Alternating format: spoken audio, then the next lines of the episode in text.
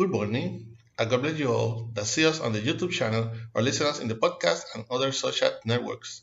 I'm your brother in Christ, Pedro Ayala Ayala, servant of God for His grace, and I belong to the Pentecostal Church of Restoration, Holiness, and Love, Inc., who pastors and directs our beloved pastor Maribel Núñez Molina. Our church is located at Calle Flamboyant 194, Pueblo Indio, in Canóvanas, Puerto Rico, and this is the ministry that bears by name From the School to Heaven, de la Escuela para Cielo. We will be using the Holy Bible app that you can get free of charge on both Android and platform and the App Store. The verse of the day is in Colossians 3:15. Colossians 3:15. This is the International Standard Version and reads like this. The powerfully word of God is written in the name of the Father, the Son, and the Holy Spirit. Amen. Let the peace of the Messiah also rule in your hearts, to which you were called in one body, and be thankful. Again, let the peace of the Messiah also rule in your hearts, to which you were called in one body, and be thankful. Please God, continue blessing your already blessed word old and new life. Before Christ came to our hearts, we were unaware of the importance of the coexistence of sharing in Christ's love with our neighbor. We were unaware that loving our neighbor was not a choice, but the second most important commandment of God Almighty.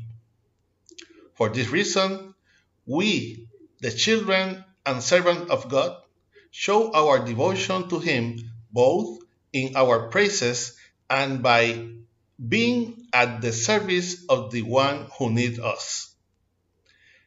In this letter from Paul to the Colossians, we are reminded that we have to love each other and endure despite diversity which means that in the words vineyard, they are brothers and sisters with diversity of skin's aspects and color, diversity of characters and ways of thinking.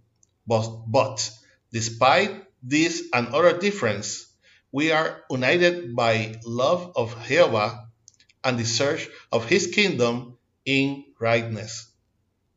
This union my dear brethren, is the body of Christ. It is the church that Christ come to seek.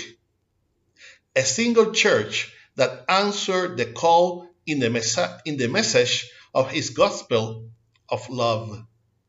Let us remember that God doesn't care of people, so salvation is available to all who submit to his terms. Ever since Christ came in our lives, we were a new creature. We promote healthy coexistence through the peace and love of Christ that need us our that nest in our hearts. Amen. I hope that this short exhortation will serve as a reflection and strength to your life in this morning that the Lord hath made.